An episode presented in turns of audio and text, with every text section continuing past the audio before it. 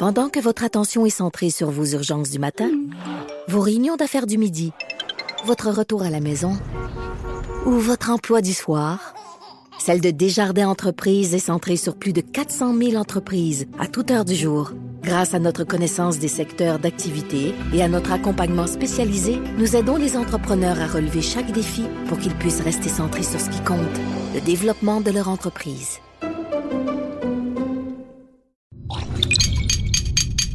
Cube Radio. C'est pas tout le monde qui va digérer ce que je veux dire, là, mais les gars dans le vestiaire veulent bien faire.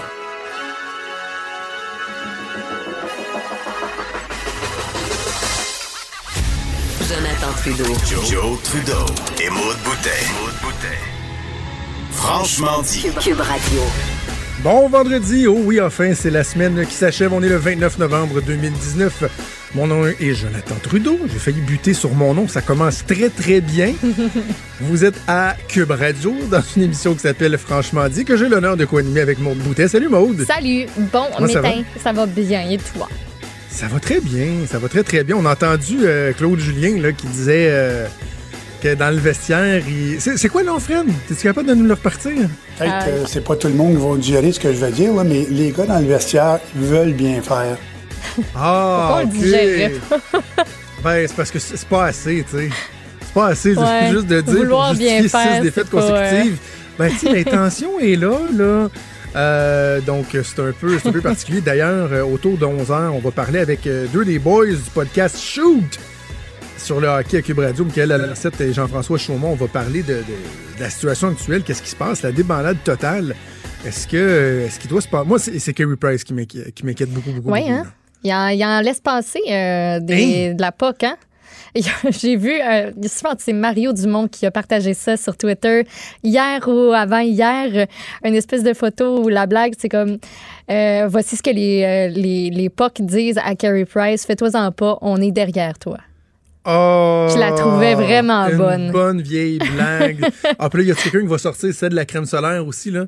Faudrait que quelqu'un Hein? mette de la crème solaire dans le cou à Kerry Price parce que la lumière rouge, elle s'allume tellement souvent en arrière de lui qu'il va pogner un coup de soleil dans le cou, là. Oh. Ça, c'est des jokes comme ça qu'on faisait, euh, qu'on faisait dans le temps. Alors, euh, bref, on aura l'occasion de parler de la situation qui, euh, qui est un peu triste du Canadien. Puis, je- je- juste un mot avant de passer à autre chose là-dessus, c'est que moi, ayant été pendant tellement longtemps un fan euh, hardcore là, du Canadien, je vais donner une idée, euh, une- un exemple, Maude. Moi, toute ma jeunesse, jusqu'au début de l'âge adulte, quand je jouais à des, euh, sur des consoles de jeux vidéo au hockey, j'étais absolument incapable de prendre une autre équipe que le Canadien. Ça se je faisait pas, pas. là. C'était un, gros non. Je ne pouvais pas. À la limite, je faisais des échanges pour aller chercher des bons joueurs dans les autres équipes et les amener dans le CH, mais je devais jouer avec le CH. Et depuis quelques années, ils m'ont perdu tranquillement pas vite. À un point tel que c'est rendu que j'écoute plus de football dans une année que, Ah que ouais? de hockey. Et là, oui, j'écoute plus souvent les Patriots, puis même d'autres équipes. Tu vois, au, au football, j'écoute d'autres équipes sans, sans problème. Et cette année, là, il se passait de quoi au début de la saison? Une équipe qui était excitante. Puis Oui, c'était le fun. ce- que la séquence euh, actuelle met en lumière, c'est que c'est très fragile. euh, tu sais, moi, en tout cas, mon équilibre en tant que fan, là, qui veut renouer, là, tu sais, hier, j'ai fait comme, ah, pff, je vais me passer à d'autres choses, j'écoute d'autres choses. J'ai comme plus de temps à investir pour, pour ça, ils me déçoivent. Oui. Alors, euh, bref, on aura l'occasion d'en parler. Je veux te parler du Manitoba. Oui, j'ai entendu. euh, t'as, fait fait un appel ce matin, comme dans les derniers instants, juste avant Oui, d'entrer oui, en écoute, j'ai fait ça? à 9h52. Là. Fait que je- fête. tu comprendras que j'ai fait un découpage euh, un peu rough euh, de mon appel. Non, mais c'est parce que je me disais, le, le premier ministre, euh, Brian Pallister, est très rapide à faire la leçon au Québec. Hein. Depuis, depuis que François Legault, notamment, est en, en poste, a reproché au Québec d'avoir une liste d'épiceries dans le cadre de l'élection fédérale. Il trouve ça bien épouvantable, qu'on ait des demandes pour le gouvernement fédéral. Lui plombe vraiment l'aplaventrisme total et complet. Ah, donnez-nous ce que vous voudrez bien nous donner. Puis il trouve ça bien épouvantable qu'il y a un intérêt pour, euh, pour le Québec. Et là, bon, la loi 21, il l'a décrié comme d'autres le font, d'autres donneurs de leçons à travers euh, la fédération. Euh, et là, ils ont acheté une page de publicité. Je pense que tout le monde est au courant. D'ailleurs, ça, là-dessus, c'est un bon coup. hein. Ils ont investi seulement 20 000 pour la campagne publicitaire, mais en termes de visibilité, ils sont rendus à des centaines de milliers de dollars, étant donné qu'on en parle. Est-ce que c'est la bonne publicité? Est-ce que vraiment il y aura une fuite de fonctionnaires québécois vers euh, le Manitoba, vers Winnipeg? J'en doute. Mais je voulais quand même savoir, tu sais, jusqu'à quel point c'est, c'est, il y a quelque chose de réel là-dedans, là. Tu sais, là, t'as un gouvernement qui fait une offensive comme ça. J'imagine que tout le monde est au courant, que tout le monde est sur un pied de guerre, prêt à répondre à l'afflux de demandes. Fait que Ben oui. je me suis dit, ben, je- vais appeler mon cabinet du premier Spallister, voir, tu sais, qu'est-ce qu'ils sont prêts, euh, qu'est-ce qu'ils sont prêts à me dire, là. Donc, j'ai appelé il y a, il y a quelques minutes. On, on écoute. Good morning, Premier's office. Oui, bonjour, madame. J'appelle concernant la- l'annonce dans le devoir. One moment, uh, one moment, please. Merci. Allô, bonjour. Oui, bonjour. J'appelle concernant l'annonce dans le devoir. Pardon? L'annonce dans le devoir, euh, vous recherchez des, euh, des fonctionnaires euh, québécois? Je sais pas comment vous aider. Ah, ben, il y avait, vous, ben, vous connaissez le journal Le Devoir? Le journal de devoir? Oui, le journal au Québec? Euh, ben, si c'est un journal au Québec, j'ai aucune idée. OK, ben c'est parce qu'il y avait une annonce du, du gouvernement du Manitoba qui, euh, qui recherche euh, des employés québécois pour venir travailler chez vous, là, avec la loi 21 et tout, là? Oui, j'ai entendu ça. OK, donc les, les, les, on, on, est, on est les bienvenus au Manitoba, là. Oui, comme une annonce qui, qui disait que les Québécois sont bienvenus au Manitoba. OK, mais c'est quoi la loi 21, ou juste? Parce que l'annonce parle de la loi 21, puis je, c'est pas clair. Ah, une seconde, je peux chercher la loi 21 pour vous. OK, merci. C'est la loi de laïcité de l'État. Je suis juste en train de lire ici. Comme j'ai j'ai de la misère à l'expliquer. La loi 21. OK, mais je pense que votre premier ministre, il, s'est- il s'est exprimé là-dessus, là, sur la loi 21. là. Pardon, peux-tu répéter ça? Je dis, voilà, le, le premier ministre Pallister, il s'est exprimé sur, euh, sur la loi 21, là, de, que c'était pas correct ce que le Québec faisait. Ça vous dit rien? Vous avez pas aimé qu'est-ce qu'il a dit? Non, non, mais c'est juste, je- je- je- j'essayais de comprendre. Mais écoutez, c'est correct, je vais, essayer de trouver des, des informations d'une autre façon. Merci. Ok, je m'excuse. Merci, au revoir. Et elle essaie fort, mais pas au courant, puis elle sait pas trop. Puis... Ah non, elle était super Attends un peu, je vais, je vais te le dire, c'est quoi la loi? 21? Deux secondes, je vais juste googler. Ce sera pas bien long. Attends-moi. Et, et évidemment, j'ai découpé le bout entre... Parce que moi, je- euh, juste euh, clin d'œil euh, à la réceptionniste anglophone qui était paniquée ben raide quand je lui parlais en français. On, on la réécoute un instant, là. Good morning, Premier's office. Oui, bonjour, madame. J'appelle concernant la- l'annonce dans le devoir. One moment, uh, one moment, please. Merci. Elle Hey, wow, peu, ça commencera un C'est de la vendredi matin. C'est de la française. Et, et pour avoir travaillé dans un cabinet de premier ministre, je sais comment ça se passe. C'est que là, elle, euh, probablement que c'est une fonctionnaire de l'État qui est, euh, qui est, qui est euh, dédiée au travail qui se fait au cabinet du premier ministre. Là, elle, c'est pas nécessairement un employé politique. Là, elle raccroche, puis elle se dit Wow, je fais quoi? Elle a aucune idée c'est quoi le sujet. Elle sait pas si je suis un journaliste, elle sait pas si je suis un citoyen, je sais pas si je viens d'un autre cabinet. Tu sais, je suis peut-être le premier ministre du Québec à la limite. Elle, ce qu'elle sait, c'est que sur sa liste, il doit y avoir la francophone de service dans le cabinet du premier ministre. Fait que là, en elle appelle dans son bureau, puis là, pouvoir. elle dit, j'ai quelqu'un qui parle en français. Mais oui, si tu- je sais pas, il parle en français. OK, je vais le prendre. Et là, donc, je me ramasse à parler probablement à l'attaché politique euh, francophone euh, du bureau qui n'a aucune espèce d'idée. Elle dit, ah oui, oui, j'ai entendu parler de... Ben voyons, Et pourtant, il y a une campagne, là, une campagne, il y a, des- il y a des, euh, des, des deniers publics qui ont été investis dans une campagne de recrutement, là, parce que vous avez besoin de monde dans la fonction publique, publique euh, manitobaine. Et elle ne sait pas. La, loi 21, pourtant, là, ils sont, ils supposés avoir une connaissance très, très fine de ça parce que un point tel qu'ils vont placer 20 000 piastres dans nos quotidiens chez nous pour nous faire la leçon, pour dire, écoutez, c'est tellement épouvantable ce que le gouvernement du Québec fait que venez, nous, on va vous accueillir à bras grands ouverts, gens de la diversité euh, qui est discriminée par le gouvernement québécois. Pas une grosse, grosse connaissance de ça, là. Mais non, puis quand tu t'as- Tu sais, il me semble, là, t'es es au bureau du premier ministre, tu lances ça, là. Tu dis, à la gang demain, là, il va y avoir une publicité qui va paraître, puis on est comme en petite guéguerre, là, contre le, contre le. Québec. Euh, ça fait que voici de quoi il est question. Tu sais, si jamais il y a quelqu'un qui appelle puis qui voudrait des entrevues, mettons, au Québec ou qui voudrait vous en parler, euh, tu sais, a- y a- vous allez être au courant. Eh non, zéro.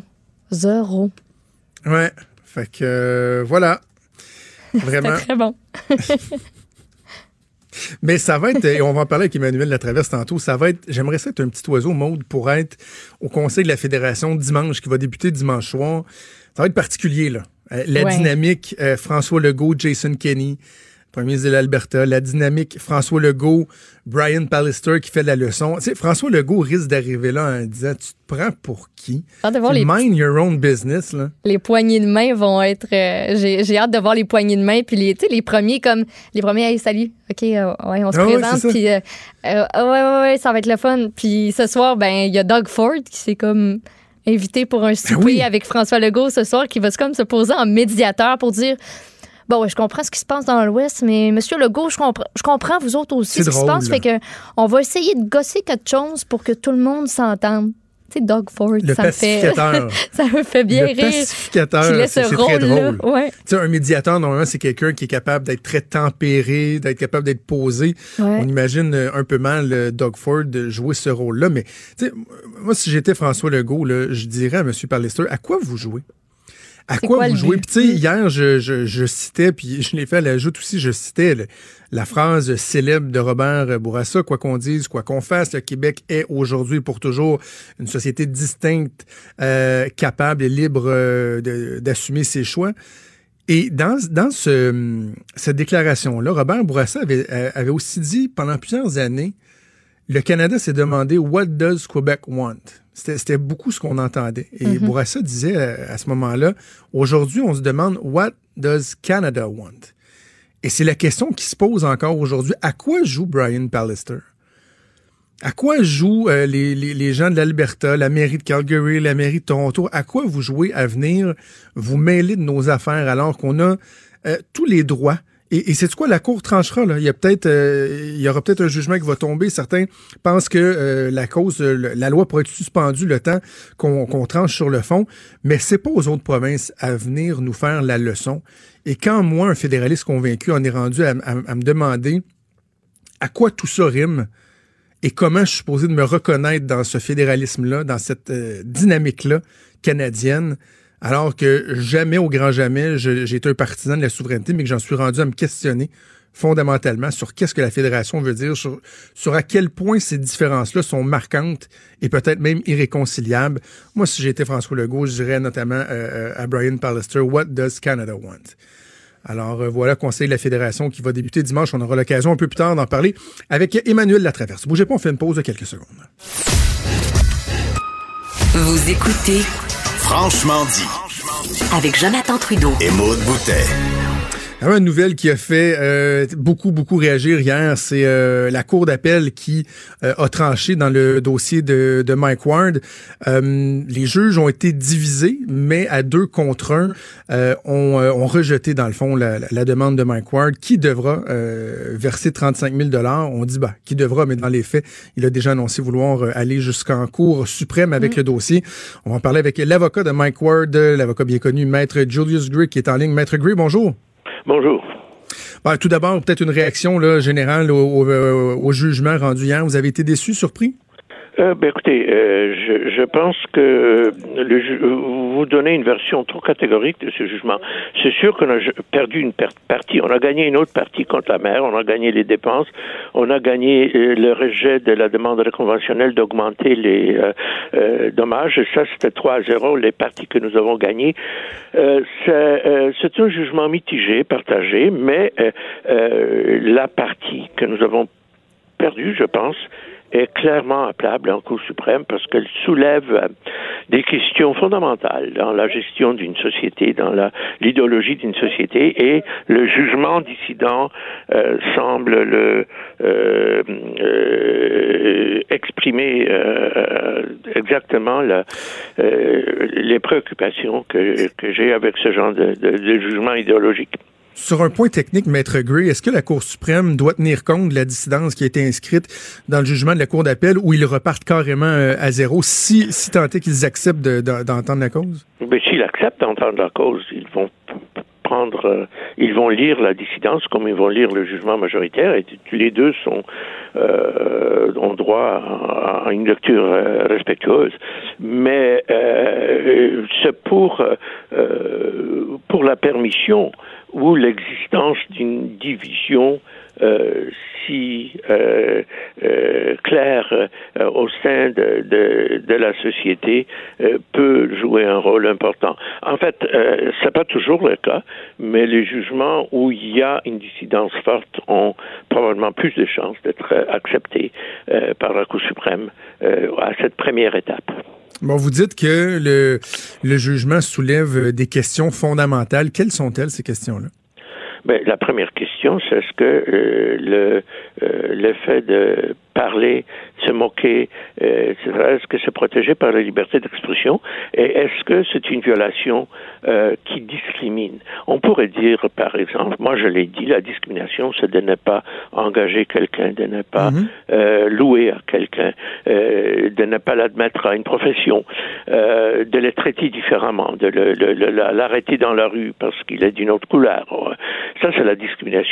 Mais l'expression d'une opinion contre, disons, le multiculturalisme ou euh, les protections, contre la charte, si vous voulez, l'expression de l'opinion n'est pas en soi de la discrimination. En d'autres termes, comme l'a dit la, euh, euh, juge Savard, euh, on aurait pu tenter une action en diffamation au coup supérieur. Je pense que ce n'est pas une diffamation. Il aurait été battu, mais ce n'est pas une chose discriminatoire. Et les Ben, je- tribunaux... OK. Oui. Ben, C'est intéressant que vous mentionniez diffamation parce que je voulais, je voulais vous amener sur, euh, ce- sous cet angle-là. Parce que, bon, on parle de discrimination, certains parlent d'intimidation. Moi, il y a la notion de diffamation que je trouve très intéressante. Puis, je vous donne un, exemple pour euh, les gens qui font de la radio. On a l'impression que l'animateur Jeff Fillion a un peu euh, écrit le livre sur ce qui est de la diffamation dans sa, sa cause contre Sophie Chiasson, où les tribunaux ont, ont et corrigez-moi si je me trompe, déterminé que la notion d'acharnement, euh, euh, d'insister, de répéter des propos de façon euh, soutenue, que ça devient de la diffamation. Or, quelle est la différence entre ça, par exemple, un animateur de radio qui, qui, qui, pratiquerait une forme de diffamation et un humoriste qui va répéter des centaines et des centaines de fois une blague qui, qui, qui, est méchante et, qui peut heurter une personne? Mais d'abord, la différence, c'est que la diffamation, c'est un délit sur le Code civil qui va à la, euh, à la Cour supérieure, qui est une cour euh, générale, et non pas une cour euh, spécialisée dans la punition des, des, gestes discriminatoires. Et ensuite, il faut ajouter qu'il y a une grande différence entre un humoriste. la liberté d'expression artistique est très importante. Et d'ailleurs, c'est dit d'avance, ceci est de l'humour. C'est pas sérieux. Et on ne peut pas euh, la satire, l'humour, le, le, euh, le- est seulement drôle quand c'est mordant, quand c'est, euh, ça- blesse parfois. Si on décrétait que l'humour doit dorénavant être bonasse, il ne sert pas drôle. Les gens la- la- l'abandonneraient très rapidement. En Mais, en même temps, les deux juges ont dit que ça voulait pas dire qu'on n'avait pas le droit de faire des blagues. Ils l'ont bien dit dans le jugement. On peut le dire. Mais en réalité, si vous avez un jugement comme celui-ci, ça a ce qu'on appelle en anglais un chill effect. Les gens ne vont pas le faire parce qu'ils ne vont, voudront pas expérimenter sur leur propre peau pour voir jusqu'à où peuvent-ils aller. D'ailleurs, la Cour suprême a parlé de ça en matière professionnelle euh, dans la fameuse affaire Rocket où ils ont dit que ce, euh, on peut pas déterminer cas par cas parce que les professionnels vont avoir peur de euh, euh, parler contre leur ordre professionnel en disant ben ils ne vont pas me punir si c'est pas vraiment grave, ils vont se taire. Et euh, l'humour en, général ne peut pas fonctionner avec l'idée que si on touche les valeurs euh, ou les, les, euh, motifs de discrimination sous la charte, il y a un danger qu'on se fasse ramasser. Cela dit, il y a des limites sûrement. Même une humoriste n'a pas le droit de euh, divulguer les secrets nationaux euh, euh, sur scène. Il n'a pas le droit non plus de lire le, dossier médical de quelqu'un sur scène, parce que là, il y a une pas tellement une diffamation, mais une, un bris de, de, de, oui, de confidentialité, par exemple. Ça, oui, ça, ça, ça, on se comprend, mais la question, c'est de savoir est-ce que la liberté d'expression permet de, de, tout dire? Puis je, je, vais vous dire, Maître Gray, là, j'ai la misère, moi, être très tranché sur cette question-là. Je, je, crois qu'il y a des pour et des contre, mais il y a un aspect euh, pour lequel je suis assez sensible, et c'est les répercussions que ça peut avoir sur la personne qui est visée. Si vous voulez bien, on va prendre un instant, on va écouter un extrait de l'entrevue que Jérémy Gabriel a accordé à mon collègue Benoît Dutrisac. Ça se passait ce matin à Cube Radio. Imaginez euh, quand on a 13 ans, mm. puis qu'on entend ça pour la première fois, ou qu'on qu entend en plus les rires, les gens qui trouvent ça drôle que tu meurs. Tu as 13 ans, tu bâtis ton identité, tu commences le secondaire en plus. Et là, tous les jeunes de ton école secondaire connaissent cette blague-là, parce que même si le public était dit 16 ans et plus, il y a plein de jeunes de moins de 16 ans qui ont pu euh, se rendre dans, dans, les salles de spectacle. Euh, chaque année, presque chaque semaine, même chaque jour, il y a du monde qui peuvent m'écrire sur ma page Facebook, qui peuvent euh, m'écrire sur ma page Instagram, sur même qui réussissent à trouver mon compte personnel, puis qui, qui me disent de, de, de mourir, là, que c'est le temps. Qu'est-ce que vous répondez à Jérémy Gabriel, Maître Gray? Je réponds que, euh, en fait, c'est lui-même qui s'était mis sur la scène et comme n'importe quel musicien, comme n'importe quel chanteur. Il était trop jeune, il, Maître Gray, il ne savait pas, Maître Gray ça, ça ne change rien. Il a mis son nom.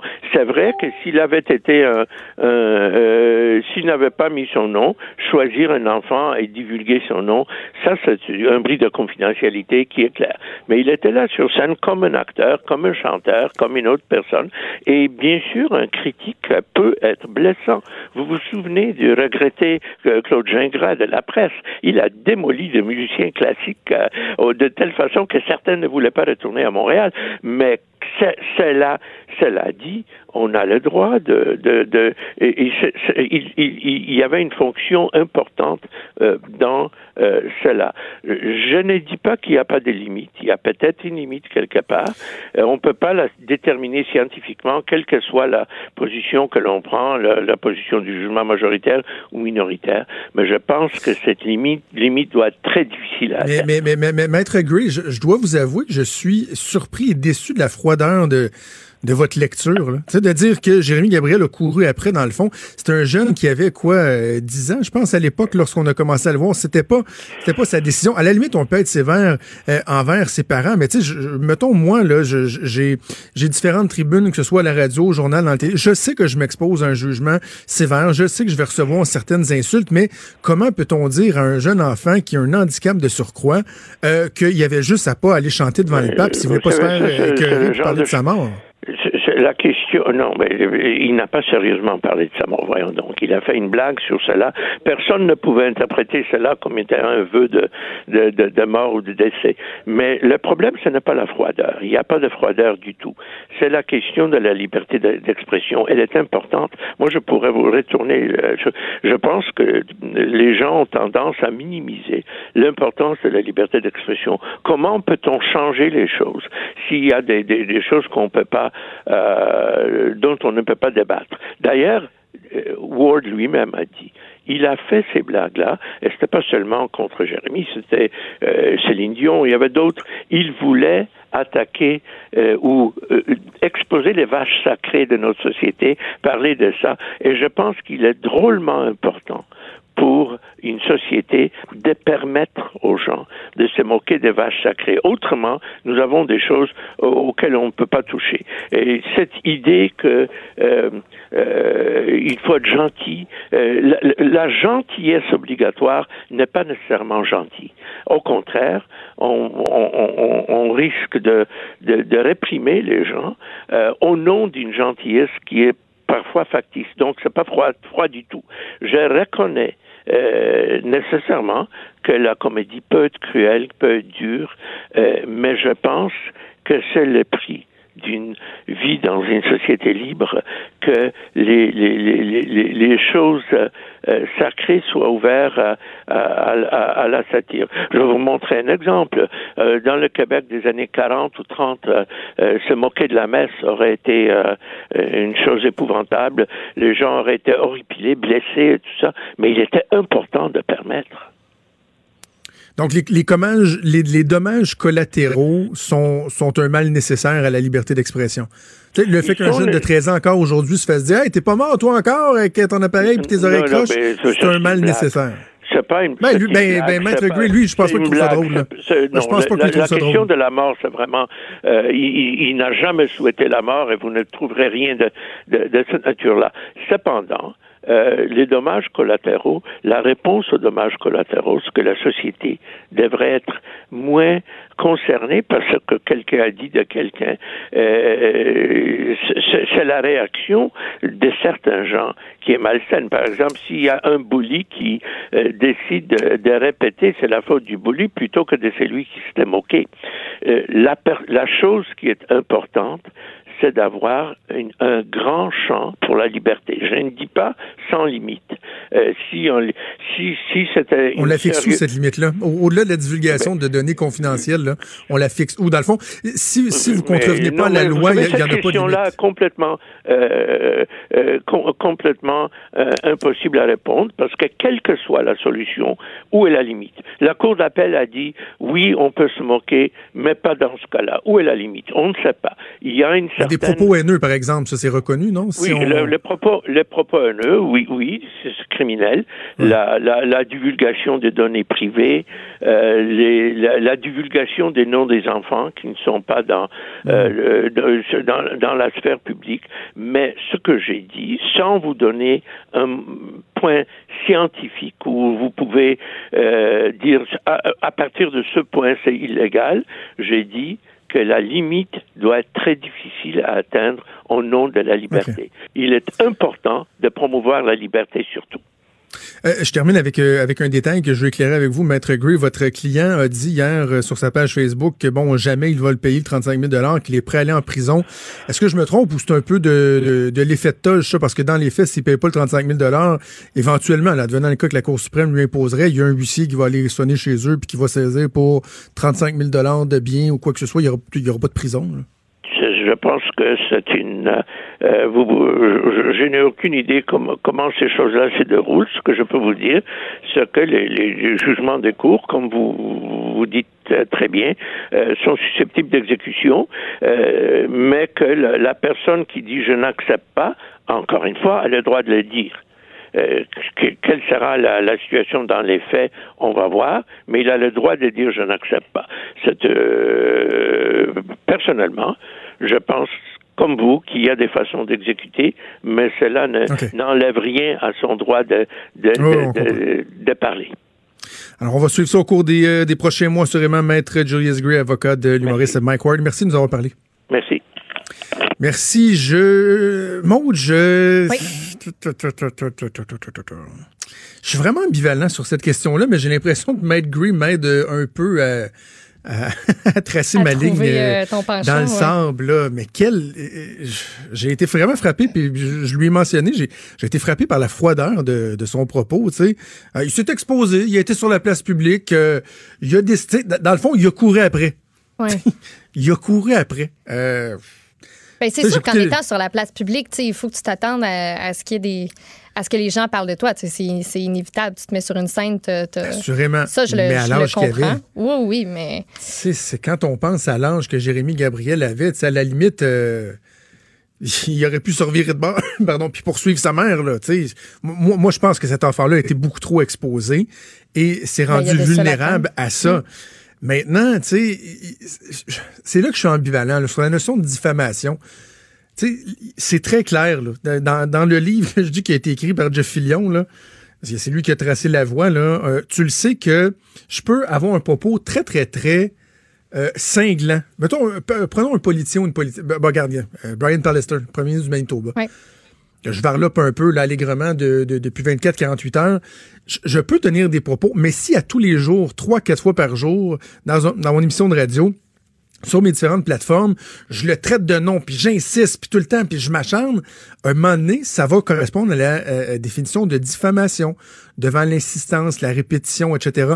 Les tribunes utilisées, euh, donc, en quoi un humoriste qui est très, très, très difficile et qui aussi va le répéter des centaines de fois en spectacle, ça va être difficile via les médias sociaux, pourquoi ça pourrait pas être euh, considéré comme une forme de diffamation? J'ai quasiment envie de dire, Maude, qu'à la limite, puis probablement que c'est très, très, très simpliste que je vais dire là, mais moi, je reconnais à Mike Ward, c'est quoi? OK, euh, pourquoi on dirait pas ça? Je reconnais à Mike Ward le droit de faire ces blagues-là, tout comme je reconnais à Jérémy Gabriel le droit de le poursuivre en fonction de ça.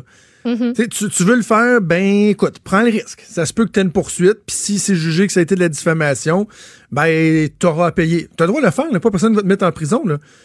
Matt Gray, il était prudent, mais il l'a bien dit. Quand Mike Ward dit qu'il va aller en prison, c'est de la foutaise. Moi, j'ai vérifié qu'un un avocat ce matin, puis il n'y a pas d'affaire de tu vas aller en prison parce que tu refuses de payer le 35 000 Ça va faire toc, toc, toc chez vous. Il y a un huissier qui va venir, puis il va saisir pour 35 000 Tu sais? Donc, euh, voilà. C'est. Mais tu je- sais, là-dedans, il y a- aussi le fait, oui, Jérémy Gabriel s'en est fait beaucoup parler, puis tu sais, même encore, euh, tu sais, reçoit, a, a reçu et reçoit encore des messages à ce propos-là, mais euh, si je, je me rappelle bien dans cette blague-là, Mike Ward n'a jamais incité à aller écœurer Jérémy Gabriel non plus, là, tu sais, il a pas dit au monde, euh, comme let's go, marée humaine, on va aller inonder sa boîte, sa boîte de messages sur Facebook pour lui dire qu'il est laid, puis qu'il a pas rapport, puis qu'il devrait mourir, là. tu sais, ça, la réaction des gens aussi, euh, je m'excuse, mais moi, avoir entendu cette blague-là, si je la trouve pas drôle, puis je suis assise dans le salle, je me dis, bof, c'était pas drôle. Celle-là, c'est pas sa meilleure. Ouais, mais sauf que j'ai- c'est pas toi qui s'est fait écœurer. Oui, des- je, je c'est- sais c'est- bien, c'est mais quand il y a même, la réaction des gens puis- aussi qu'on contrôle pas. Là. À un moment Je donné, tout le monde, vous allez voir un spectacle d'humour. Si vous la trouvez pas drôle, vous la trouvez pas drôle. Puis, Mais prenez c'est pas ça. une euh, personne. C'est ça qui est. Ouais, ouais, mais Parce que moi, je, je pense qu'on peut rire d'à peu près n'importe quoi. Et, et c'est quoi, moi, je suis un, un- un amateur de l'humour euh, très, euh, à la limite trash, là, corsé, caustique. Tu sais, un de mes humoristes préférés, c'est l'humoriste euh, australien Jim Jeffries que j'adore. T'écoutes des, des, des choses et il y a rien qui est tabou pour ce gars-là. Là. Mais il cible pas directement une personne. Ou s'il le fait, ce sont des personnes adultes exposées. Donc, tu sais, de dire, ben, je vais m'en prendre un enfant de 13 ans en disant comment ça se fait qu'il est pas mort, lui, Cibol, avec insistance. Il y a quelque chose de questionnable là-dedans. Quelque chose de questionnable. Ouais. Bref, euh, la Cour suprême qui, il faudra voir d'abord, tout d'abord s'ils vont accepter d'entendre la cause. Ouais, et euh, le cas aussi. échéant, euh, qu'est-ce qui, qu'est-ce qu'ils euh, détermineront? Franchement dit. Jonathan Trudeau. Et Maude Boutet. Appelez ou textez au 187 Cube Radio 1877 827 2346. Cube Radio. Et on va parler de politique et autres avec la collègue Emmanuel Latraverse. Salut Emmanuel. C'est le et autres le plus drôle. Et, et je suis en train de regarder notre collègue Michel Lamarche qui est en ondes à LCN euh, en ce moment. On parlait de la Cour suprême dans le cas euh, de Mike Warren qui va être appelé peut-être à se pencher sur euh, ce dossier-là fondamental euh, qui concerne la liberté d'expression. Mais la Cour suprême ce matin rendait euh, une décision, un jugement sur une cause très, très, très importante qui concerne l'obligation ou non de tenir une rampe dans le métro. Oui, attention, Je te laisse nous expliquer. Pour ceux qui sont découragés sur l'État du Canada, ça va pas si mal. OK? Euh, comment cette histoire-là... Alors, on peut en rire beaucoup, là, mais je pense que l'argument, c'est que la Cour aurait accepté de l'entendre parce que ça soulève une question sur potentiellement la réglementation dans toutes les stations de métro. Jusqu'où est-ce que la signalisation euh, dans certains endroits est une réglementation? Alors, je raconte l'histoire. Imaginez, ça remonte à 2009. Hein?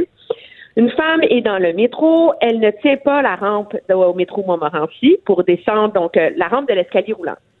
Elle se penche pour ramasser son cellulaire dans son sac à dos qui est à ses pieds dans l'escalier roulant. Si vous voyez le geste.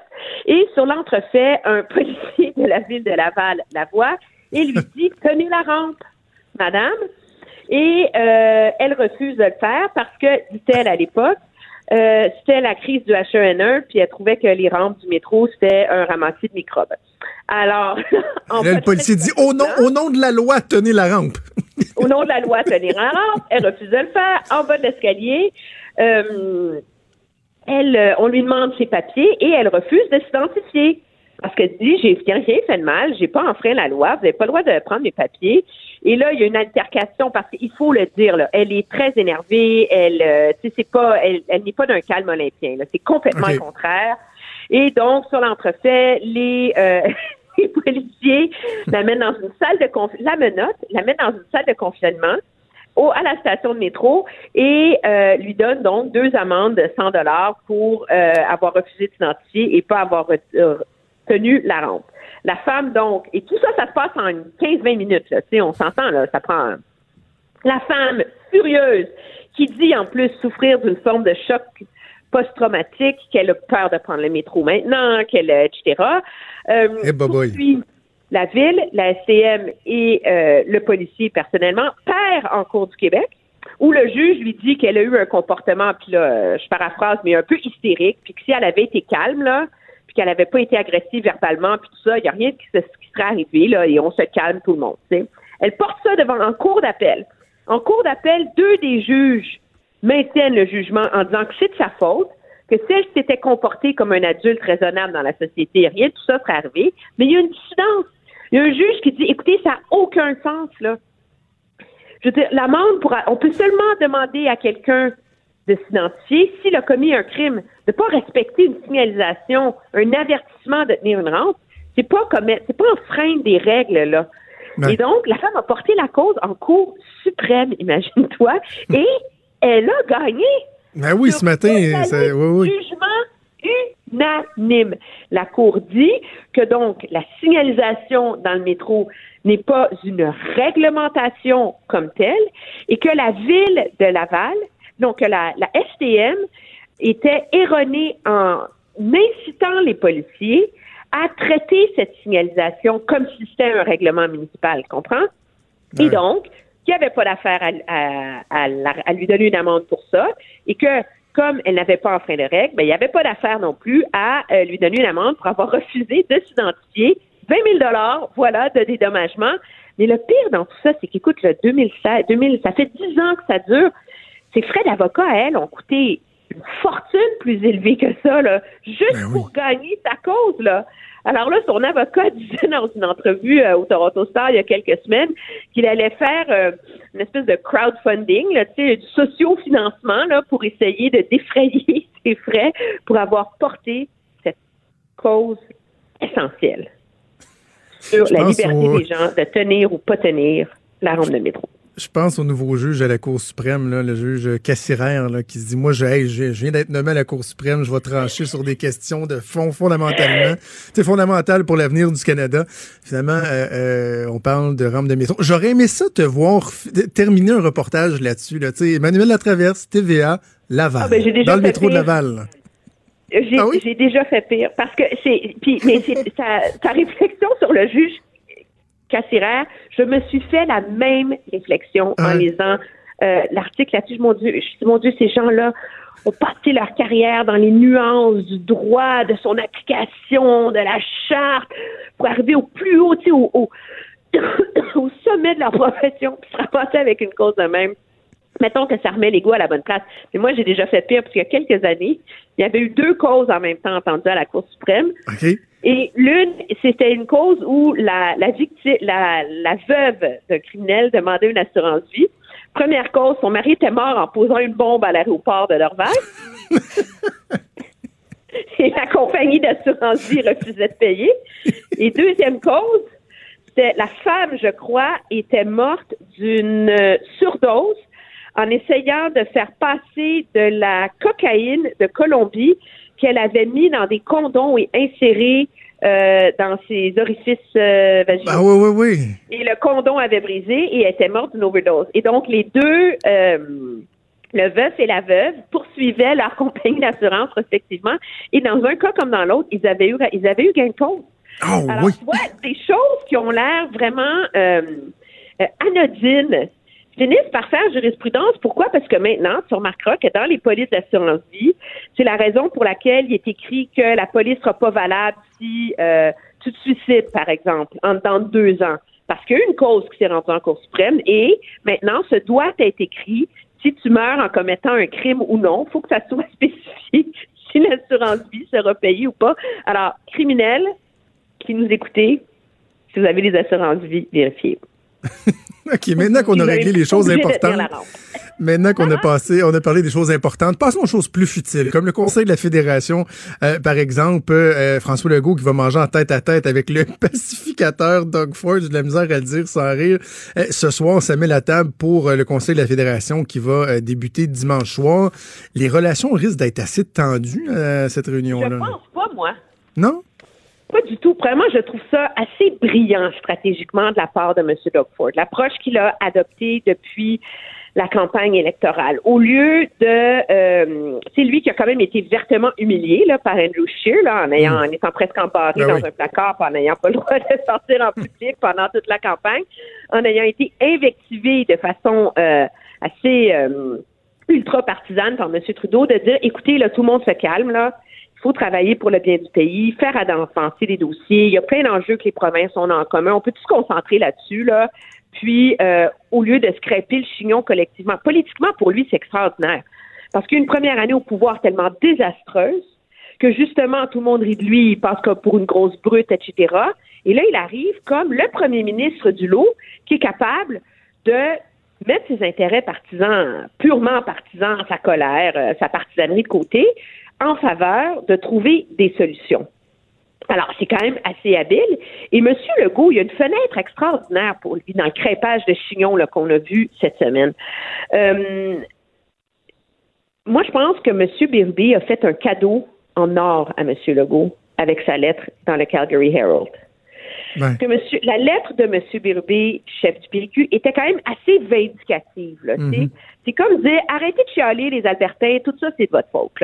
C'est une chose pour nous, comme analystes politiques, de dire que l'Alberta a une part de responsabilité dans sa situation fiscale, dans son déficit budgétaire. Mais la crise économique qui secoue la province, là, elle est réelle. Et donc, en, allumant le feu, ça donne une marge de manœuvre après ça pour M. Legault d'avoir l'air beaucoup plus raisonnable face à son homologue de, l'Alberta une fois que tout le monde va s'asseoir ensemble. Donc, la fenêtre, elle est là. Et je pense que M. Legault, en tout cas en public, réussit à ne pas trop se formaliser sur les manœuvres partisanes autour de la loi 21. Et je pense pas que les politiciens, les premiers ministres des provinces vont en faire un gros enjeu une fois qu'ils vont être assis là, euh, à vraiment régler des choses. Parce que M. Legault le disait ce matin, il y en a plein d'enjeux sur lesquels les provinces veulent et peuvent travailler ensemble. Hmm. Le transport en commun, la bureaucratie entourant ça à Ottawa, c'est surréel. Euh, les transferts en santé pour qu'il y ait plus de marge de manœuvre d'accorder aux provinces plutôt que l'approche très centralisatrice de M. Trudeau, euh, le rapport avec les villes, etc. Et donc, le développement économique. Alors, c'est là-dessus qu'il faut se concentrer et M. Legault a un allié très rare en ce moment à Queen's Park, qui est d'avoir un premier ministre conservateur décentralisateur complique la vie pour le Québec dans ses rapports mhm. avec Ottawa là-dessus, c'est que quand on a Kathleen Wynne, qui est la meilleure amie de Justin Trudeau, comme première ministre de l'Ontario, c'est difficile de faire un gros front commun, là, tu sais. À partir du moment où tu as un premier ministre qui est dans la même lignée décentralisatrice que M. Euh, Legault, et que tu as la, même chose en Alberta, là, tu te ramasses avec un poids quand même monumental face au gouvernement fédéral. Alors, est-ce que tous ces premiers ministres-là vont être capables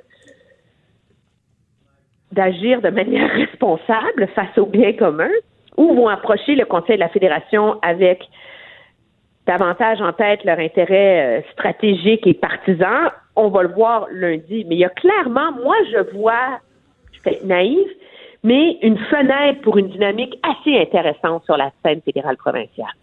OK, bon, on aura l'occasion donc d'en reparler le lundi avant qu'on se ben le mot sur, sur Andrew Shear.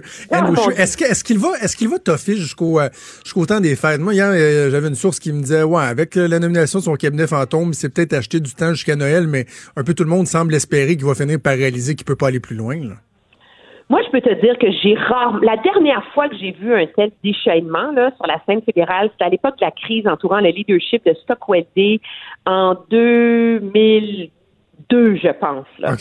Euh, il y a un site d'agrégateur de nouvelles au Canada anglais, là, où tu, vois là-dessus, tu as toutes les grosses manchettes des grands quotidiens, des grands médias canadiens anglais. Et je te dis, ce matin, il y avait presque 80% des nouvelles qui étaient sur Andrew Scheer et son leadership. Hier, il y avait une réunion à Ottawa où les organisateurs locaux ont dit au Parti conservateur que Scheer devait partir. L'ancienne directrice de campagne de M. Harper, qui est hyper influente, Jenny Byrne, a donné une entrevue au euh, à CBC dans laquelle elle a dit qu'il doit partir. Elle qui n'était pas dans les plus déchaînés là, le 23 octobre, là, euh, on prédit déjà, M. Scheer s'en va en Alberta. Là, il y a le congrès du Parti conservateur uni de M. Kenny en Alberta en fin de semaine. Il s'en va là-bas, donne un discours ce soir et va lire les manchettes dans l'Ouest. L'argument, c'est que la communauté des affaires est furieuse en Alberta parce qu'il a échappé le ballon, parce qu'il a sacrifié la meilleure fenêtre qui se présentait pour sortir le gouvernement Trudeau. Mm. Alors là, là, il n'y en a plus d'alliés. Là. Si le monde des affaires en Alberta est en colère, si les militants en Alberta sont en colère, si les pro-vie sont en colère, que l'Ontario est en colère, puis le Québec est en colère, à un moment donné, ça devient insoutenable pour lui. Mais bon, il s'accroche parce qu'il fait le pari que les députés conservateurs ne feront pas une cabale contre lui parce qu'ils se sont engagés à laisser les militants se prononcer. Mais c'est assez fragile, là, hein, comme fenêtre ah de survie, là. C'est et, moi, c'est l'aspect un peu pathétique de tout ça, là, de voir un, un, politicien qui quitte la tête haute, des fois, il y a quelque chose de, de, de noble, même de, touchant, mais de le voir s'accrocher, de pas comprendre que l'inévitable va se produire, euh, il y a quelque chose d'un peu euh, d'un peu pathétique euh, là-dedans. Donc, on va suivre ça assurément au cours des prochains jours, prochaines semaines, Emmanuel. C'est un gros rendez-vous manqué avec ah, sa réputation et sa et sa crédibilité pour la, la suite de sa vie et de sa carrière, là, tu sais. Voilà. Emmanuel, je te souhaite un excellent week-end et on se reparle euh, lundi. fais attention quand tu vas dans le métro. Hein. Euh, Assure-toi de suivre les règlements. Premier, premier, premier, je vais venir là. Salut, bye. Pour une écoute en tout temps, ce commentaire d'Emmanuel Latraverse est maintenant disponible dans la section balado de l'application ou du site cube.radio. Cube Radio. Tout comme sa série podcast, Emmanuel présente un balado qui vous fera découvrir qui sont les hommes et les femmes derrière nos politiciens.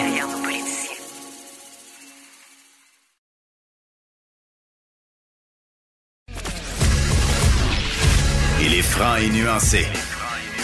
Jonathan Trudeau. La politique lui coule dans les veines. Vous écoutez Franchement dit. Et ce matin, euh, ben, atmosphère ténébreuse ici. C'est euh, c'est noir. C'est noir dans le cœur des partisans, c'est noir dans le cœur des columnistes. Les gars, quatre défaites de suite. Est-ce que vous venez d'entendre, c'est un extrait du balado Shoot, le balado du hockey. Ça, c'était Nicolas Martineau qui ouvrait l'émission, euh, le balado donc euh, du 26 novembre, quoi, c'était mardi dernier. Et là, déjà, on se disait, mais avec quatre défaites d'affilée, qu'est-ce qui se passe? Là, on est rendu à six défaites. Et euh, je reçois les, euh, les deux autres comparses du balado shoot, euh, Jean-François Chaumont, Chaumont et Nicolas, voyons, et Mickaël Lalancette qui sont avec nous. Salut les boys. Salut Jonathan. je, vais commencer, je vais commencer par, par toi, Jean-François. la défaite d'hier, elle fait très, très mal. Contre une des pires attaques, sinon la pire attaque de la Ligue. Deuxième défaite en quelques jours contre les Devils. Il se passe quoi avec le CH? Ben, t'as raison de dire qu'elle fait très, très mal. Elle fait mal dans tous les sens. C'est une défaite contre une des pires formations de Ligue nationale, une des pires attaques. Mais c'est beaucoup dans la manière. Le jeu défensif était tout simplement atroce. C'était le festival du revirement, le festival du 2 contre 1, du 3 contre 2. Puis après le match, Claude Julien l'expliquait quand même bien. Les, erreurs qu'on voyait, c'est des erreurs qu'on qu'on ne devrait pas enseigner au niveau de la Ligue nationale, un défenseur doit savoir que si les trois attaquants sont profondément en territoire offensif, c'est pas le temps de s'aventurer, c'est pas le temps de s'avancer. C'est ce que Ben Chariot a fait en première période, c'est ce que Brett Kulak a fait à maintes reprises. Euh, disons que le bateau coule, ça coule d'un peu partout. Euh, même on a vu des signes de frustration de Carey Price qui a, qui a fracassé son bâton. Euh, après le match, on a demandé à parler au gardien, voir comment il se sentait. Est-ce qu'il a l'impression qu'il se fait abandonner ou si c'est lui qui abandonne l'équipe? Euh, puis Price n'a pas voulu se présenter, n'a pas répondu aux questions des journalistes. Et on a entendu un mot qui commence par la lettre F, qui se termine par K, euh, retentir. On ne pouvait pas présumer à 100% que c'était Carey Price, mais disons que ça ressemblait un petit peu à sa voix. Donc, il commence à avoir de la frustration dans l'air chez, chez le Canadien. Parce que, Michael, le, la situation euh, devant les buts inquiète vraiment. Moi, je, je l'ai dit tantôt en ouverture d'émission, j'ai toujours été un ardent défenseur de Kerry Price. Mais là, on regarde ses performances, puis on se dit, tabarouette, tu peux pas être un gardien de premier plan et laisser passer autant de buts que ça. Là, une moyenne de 6 points quelques, un taux d'efficacité à quoi? 700, 700 quelques pourcents. Est-ce que Kerry Price est particulièrement à blâmer pour ce qui se passe depuis euh, six parties, particulièrement depuis les deux, trois dernières parties, ou c'est vraiment la qu'il laisse tomber? Ben, c'est une faute partagée. Je pense que lorsqu'on regarde un petit peu la performance euh, du Canadien de Montréal défensivement, oui, accorde des buts, c'est la façon aussi qu'il les accorde. Euh, on se comptera pas d'histoire, les gars. Là. Oui, Carey Price en ce moment, ça va pas pour lui. Le petit arrêt qui, est habitué de faire, qui rattrape les erreurs en ce moment, il vient pas chez Carey Price. Puis, euh, sauf qu'en même temps, je, si mettons je joue l'avocat du diable dans, dans ce débat-là, c'est le fait que la défensive, la brigade défensive, puis Jeff le mentionnait un peu, mais les opportunités qu'on donne à l'adversaire, c'est des c'est sur un plateau d'argent en ce moment, puis ça fait très mal parce que les arrêts de Kerry Price viennent pas, euh, comme on, on l'a tellement connu, là, à, rattraper les erreurs de ses coéquipiers, à, venir fermer la porte dans des moments importants. Hier, il y en a eu un arrêt comme ça en fin de deuxième période. Puis ben À ce moment-là, on se dit, tu sais, ça va-tu donner de l'oxygène à ses, à ses coéquipiers? Puis pas vraiment. Il y a des, des erreurs là, majeures euh, chez une brigade défensive qui s'est démarquée offensivement, faut le dire. Les défenseurs ont contribué en attaque, ils ont marqué des buts. Est-ce qu'ils ont trop pris goût à ça? Il y a une chose qui est certaine, c'est qu'en ce moment, on protège pas Kerry Price euh, du point de vue de la défensive, du point de vue de la, performance globale des coéquipiers. Puis la séquence de défaite en ce moment, là, tu as eu des séances d'entraînement hyper intenses cette semaine. Moi, j'étais là sur place, puis écoute, ça a joué du coude à certains moments donnés. Les joueurs se poussaient, on sentait qu'il y avait de la frustration mais si on a pratiqué comme ça toute la semaine, on arrive contre les Devils du New Jersey, on s'écrase défensivement. Parce que ça n'a pas été une, mauvaise performance d'équipe hier soir, mais défensivement, c'est épouvantable. Les chances de marquer qu'on donne à l'adversaire. Donc, c'est dans la façon, moi, je pense que c'est inquiétant, tant du côté de Price que du côté de la défensive. c'est ça, ben, Jean-François, euh, c'est une équipe qui offensivement est intéressante à voir aller, euh, une production qui est surprenante, il y a beaucoup de buts qui se marquent, mais dans le fond, euh, on joue un peu au-dessus de notre tête au niveau, au niveau de l'offensive c'est bien beau se créer des opportunités de compter des buts, mais si ça fait en sorte que tu en donnes tout autant parce que tu te rends vulnérable en défensive, c'est pas plus productif. Là. Ben, un bon point. Puis, en début de saison, les premiers matchs, c'était beau dans, l'univers du Canadien. On parlait d'une attaque équilibrée. Euh, ça venait de, aussi des contributions de défenseurs qui étaient quand même étonnantes. Mais Michael en a effleuré le sujet. Si Ben Chariot commence à se prendre pour Bobby Orr, le Canadien dans le trouble, Ben Chariot n'a pas d'affaire à s'aventurer aussi souvent en fond de territoire. Mais ça revient au même bobo qu'on pointe depuis longtemps. Le Canadien, à la ligne bleue, recherche un défenseur gaucher numéro un depuis longtemps. On l'a toujours pas trouvé. Chariot a donné du bon hockey dans l'ensemble des matchs depuis 4-5 matchs. C'est plus difficile, plus pénible également pour Petrie, un droitier. Mais ça reste que c'est une équipe qui est faible euh, du côté gauche défensivement. Il n'y a pas eu de solution miracle. Marc Bergevin n'a pas déniché un défenseur de calibre pour Claude Julien. On a beau répéter qu'on doit attendre, qu'on doit être patient, qu'il y a de bons espoirs. C'est vrai. Il y a Alexander Romanov, un russe, qui pourrait s'amener la saison prochaine. Mais à court terme, Julien se retrouve à court de munitions. Puis le Canadien, c'est une équipe qu'on prédisait, euh, bon, euh, milieu de peloton, quelque part entre septième, dixième, onzième. C'est ce qu'on risque de voir cette année. Mais il faut faire attention. La glissade fait mal. Puis ce qu'il y a encore plus inquiétant, c'est que de ces six défaites-là, il y avait cinq matchs au Centre Bell. Puis cinq des six matchs, à l'exception des Bruins de Boston, c'était contre des équipes très prenables, si on me permet l'expression. Donc c'est une mauvaise augure, disons, pour le Canadien. J'ai hâte de voir l'entraînement aujourd'hui. Euh, Michael disait tantôt que c'est vrai que Julien est un petit peu plus intense en entraînement. Il y a le sifflet, on y va pour des, répétitions très intenses, des entraînements courts, mais à haut degré d'intensité. Euh, aujourd'hui, on pourrait, on peut-être voir un entraîneur un petit peu plus furieux. Mais Michael, c'est une question de, talent? Bon, Jean-François fait référence à l'absence d'un défenseur euh, gaucher quoi, de, premier plan. Mais reste que cette équipe-là est capable de jouer des gros matchs. Donc, c'est-tu vraiment une question de de, talent ou c'est le système de jeu, c'est l'attitude, c'est comment toi tu l'interprètes? Ouais, c'est difficile en ce moment de répondre à la question parce que si on regarde la première tranche de, de 10 matchs de l'équipe, euh, ça a donné des résultats intéressants. On sentait que le Canadien utilisait beaucoup sa rapidité, sa vitesse. C'est comme si que les équipes se sont ajustées à ce système de jeu-là. Puis ce qui fonctionnait en début de saison, il y avait des erreurs qui, qui se commettaient sur la glace, mais c'est comme si que ça venait pas, c'était, je dirais pas sans conséquence, mais ça faisait pas la différence. Le jeu de puissance fonctionnait, ça roulait bien de ce point de vue-là. Oui, le Canadien était mauvais, disons ça comme ça, parce que c'est la réalité des choses en désavantage numérique.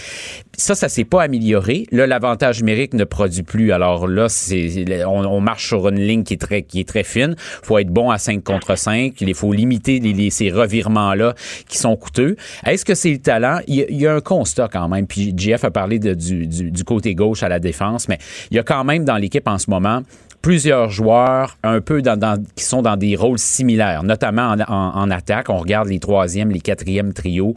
Euh, ces gars-là, il n'y a, pas personne qui ressort particulièrement du lot. C'est pas connu comme des, des, joueurs qui vont se démarquer offensivement. Alors, s'ils se démarquent pas offensivement, il faut qu'ils soient bons défensivement. Mais là, ce qu'on voit sur la glace, c'est que, tu sais, Claude Julien nous a dit cette semaine, c'est pas une question d'effort. Les gars travaillent, c'est des erreurs mentales qui coûtent des, des buts en ce moment.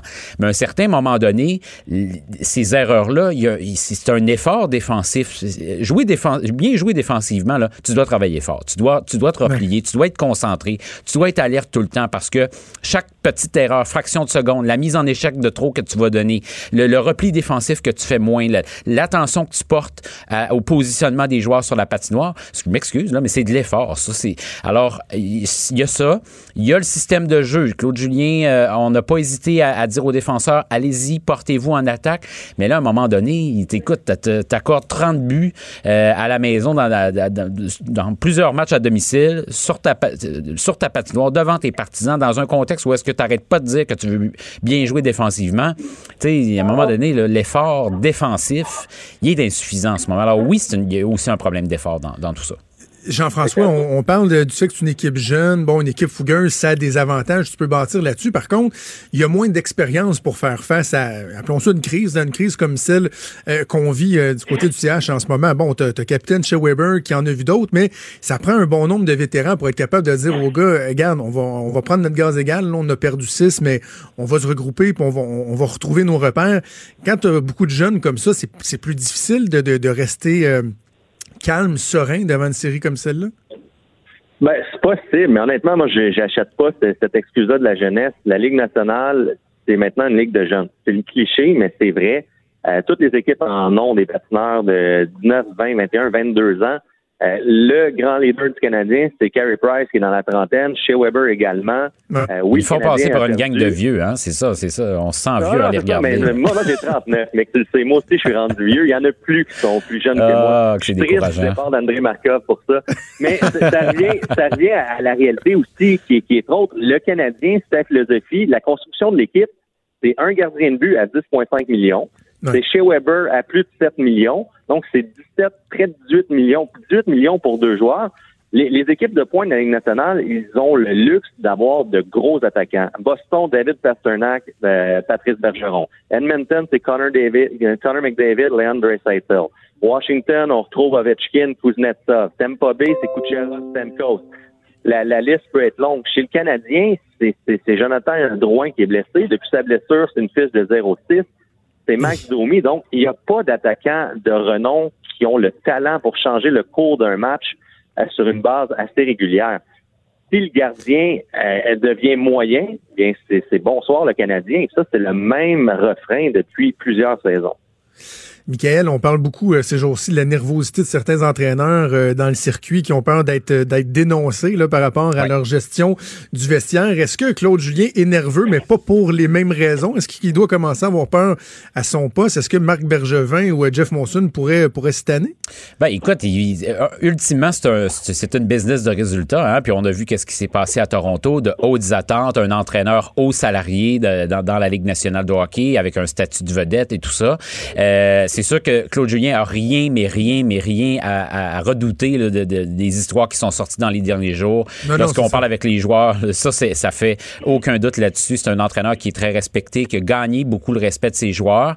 Mais en même temps, euh, bon, là, on a pointé du doigt aussi Claude Julien dans, la gestion de certains moments avec certains jeunes euh, joueurs de l'organisation. Moi, écoute, j'aime, j'entends le message de certains partisans qui euh, sont, me, me semblent un petit peu comme, je sais pas, sur, leur appétit avec Claude Julien, mais lorsque tu regardes un petit peu le travail qu'il a fait à la barre de cette équipe-là depuis le début de la saison, écoute, il a été capable de s'ajuster dans les matchs. Généralement, les décisions qu'il a prises, ça a donné des résultats assez immédiats, notamment les changements à la ligne bleue, euh, les combinaisons en attaque.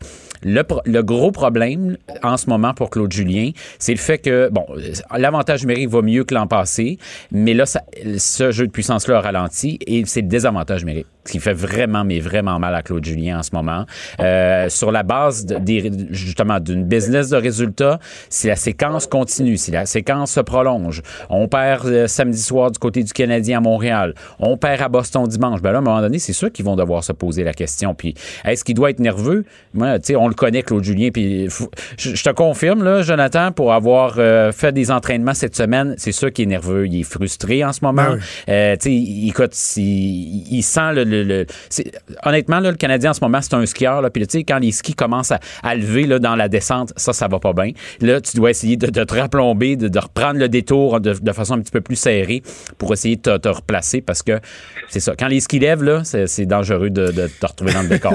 Jean-François, dans ton texte ce matin, tu, parlais de la fatigue de perte de Claude Julien. Est-ce que, est-ce que Jeff Monson, lui, est fatigué? on a déjà vu ça, puis je, je, veux pas, je veux pas extrapoler, mais on a déjà vu ça dans le passé, un scénario où le propriétaire euh, euh, quand un point de presse, puis bang, le DG puis le coach euh, sont éjectés. C'est-tu un scénario qui est, envisageable ou vraiment on n'est pas rendu là encore? Ben moi, je vais vous raconter ma, petite matinée. Je me suis levé très tôt, 6h30. J'ai réussi à me rendormir de 8h à 9h30. Puis j'avais quatre messages textes, trois appels manqués. Oh, oh. Mon premier réflexe, c'était OK, est-ce que c'est le départ de Claude Julien? Non, c'était juste Mathieu Boulet qui courait après. Non, exact. non, non, c'était, c'était le recherché au Journal de Montréal. Euh, je, crois pas euh, dans, dans l'immédiat. Le, souvent, un directeur gérant a le droit de congédier un coach. Marc Bergevin a déjà joué cette carte-là avec le congédiement de ah Michel Terrien il y a quelques saisons. Si Marc Bergevin décide de congédier Claude Julien dans cette saison, possiblement que le sort de Marc Bergevin est lié à celui de Claude Julien. Euh, je crois que non. c'est difficile. On peut jamais dire non à 100% euh, je, pense que Jeff Monson a toujours foi en Marc Bergevin, foi en sa vision à long terme. Même chose pour Claude Julien, mais ça reste une entreprise de résultats. Le Canadien, si jamais ne participe pas aux séries cette saison, on parlerait d'une troisième année d'affilée, quatre ah fois en cinq ans. Puis Jeff Monson est capable de calculer aussi. Là. Pas d'hockey au printemps, c'est plusieurs, plusieurs millions de moins dans les coffres. Puis on le voit aussi dans les gradins. Le Canadien n'en parle pas, mais il y a des billets de vide. Il y a même des offres de billets qu'on peut acheter maintenant euh, par l'entremise de Twango. Euh, ça, moi, j'ai jamais vu ça dans le passé. Là. Donc, c'est certain qu'il y a une pression qui est ressentie. Le Canadien a intérêt à gagner euh, en fin de semaine contre Philadelphie et Boston. Puis encore là, ça sera pas facile. Là. Flyers et les Bruins, pour reprendre l'expression de Claude Julien, dans des matchs dos à dos, deux matchs en deux jours, euh, c'est pas facile. En même temps, on parle de millions de dollars, les gars, là. Puis le Canadien fait un choix aussi de jouer sous le plafond salarial. il y a une marge de manœuvre qu'on n'utilise pas en ce moment. Puis je me, on va revenir à la phrase de Claude Julien en début de saison, là. Je fais avec ce que j'ai. Et ça, c'est, bon. Et là, on a interprété ça de toutes sortes de façons. Est-ce que c'était une pointe envers Marc Bergevin? C'était une pointe envers le talent qu'il a sous la main? Mais ça demeure une donnée importante à Montréal, c'est qu'on fait le choix d'évoluer sous le plafond, de ne pas utiliser toute la marge de manœuvre financière pour améliorer cette équipe-là. Puis euh, peut-être que c'est une partie de l'explication en ce moment. Les gars, vous êtes sur le beat, vous suivez l'équipe, c'est pour ça que je voulais vous parler euh, aujourd'hui. Je suis content d'avoir fait. Jean-François Chaumont, on te lit euh, dans le Journal de Montréal, le Journal de Québec. Michael Alancette, on t'écoute à TVA Sport. Et surtout, on écoute le balado Shoot, le balado du hockey à Cube Radio. On va suivre ça au cours des prochains jours. Merci les gars. Merci, salut. Des débats, des commentaires, des opinions. Ça, c'est franchement dit. Maude, j'avais très très hâte de faire la prochaine entrevue parce que c'est un sujet qui m'intéresse vraiment. Et je pense que de façon générale au Québec de plus en plus on s'intéresse à nos racines, savoir d'où l'on vient, connaître euh, nos ancêtres, c'est ce qu'on appelle la généalogie. Et il y a euh, Bibliothèque et Archives nationales euh, du Québec qui tient cette semaine la semaine nationale de la généalogie. Un peu partout au Québec où BANQ est, est présent, il y a des activités qui ont lieu. Et particulièrement ici à Québec samedi il va y avoir une activité de midi à 16 h. On a l'occasion d'en parler avec l'archiviste coordonnateur à BANQ Québec, Rénan Lessard, qui est avec nous. Monsieur Lessard, bonjour. Oui, bonjour. Euh, parlez-nous tout d'abord de, de, cette semaine-là, de l'activité, de, de l'engouement. Je me trompe pas en disant que de plus en plus au Québec, on s'intéresse à la généalogie. Hein? On s'y intéresse de plus en plus et le fait qu'on a sur Internet beaucoup de ressources ben, ça permet à des gens de s'initier, des fois des gens qui n'ont pas le temps de se déplacer, tout ça. Donc, la généalogie est très populaire. Euh, les centres de BNQ et les sociétés de généalogie offrent euh, des services. Donc, ça n'a jamais été aussi facile de faire ces généalogies. Et surtout qu'au Québec, c'est peut-être un des meilleurs endroits au monde. oui, je disais ça. Pourquoi, donc? D'une part, parce que les documents ont été relativement bien conservés. Il n'y a pas eu de guerres qui ont détruit des quantités importantes de documents. Il y a eu quelques incendies, mais dans l'ensemble, on a conservé euh, une très grande partie de nos archives. La même chose pour les registres d'état civil. Les registres d'état civil sont tenus en double. Donc, si on a une perte d'un côté, le double permet de compenser. Donc, c'est complet à 99% Et en plus, les registres d'état civil, qui sont, c'est la base pour faire euh, la recherche généalogique et les filiations, euh, les registres d'état civil catholiques surtout sont très bien tenus avec beaucoup d'informations. Est-ce qu'on est encore vulnérable? Vous parlez du fait qu'on a été chanceux parce que bon, il n'y a pas eu de guerre qui a pu détruire nos archives. Est-ce qu'on a été capable, par exemple, de, de numériser tout ça, d'informatiser, ou le volume est tellement important qu'on n'y arriverait pas? Disons que par rapport à l'ensemble des archives détenues par BANQ, dans tout le réseau, c'est à peu près 60 km d'archives. Donc, imaginez les boîtes côte à côte, 60 km. Ben voyons, OK. Euh, là-dessus, il y en a peut-être 2% 1 à 2 qui a été numérisé. Mais évidemment, les choix qu'on fait pour numériser, c'est en fonction aussi de la demande des gens. Les registres d'état civil font, ont fait l'objet de microfilmage, de numérisation, euh, même les microfilms qui ont été faits il y a 20 ou 30 ans, 40 ans, on est en train soit de microfilmer, euh, numériser les microfilms ou encore de reprendre complètement à zéro, à partir des originaux, une numérisation. Euh, les archives notariales aussi, ça c'est très riche au Québec et on ne trouve pas l'équivalent ailleurs, sauf peut-être en Louisiane. Et donc, euh, les archives notariales, par exemple, on est rendu au-dessus de 10 millions de pages en ligne gratuitement sur le portail de BNQ dans la partie BNQ numérique. Donc, c'est ça n'a jamais été aussi euh, facile. Qui peut faire ces recherches-là? Euh, est-ce que monsieur, madame, tout le monde peut décider lui-même d'aller fouiller dans les archives et d'essayer de, retracer ou ça prend des, gens qui sont spécialisés puis comment qu'on y arrive? Non. Euh, tout le monde qui a un peu de temps et un peu de curiosité peut se lancer dans l'aventure. Ça fait pas mal de temps quand même. Oui, non, tout dépend de ce qu'on veut faire. C'est sûr que moi, je peux vous occuper pour des années. Ah oui.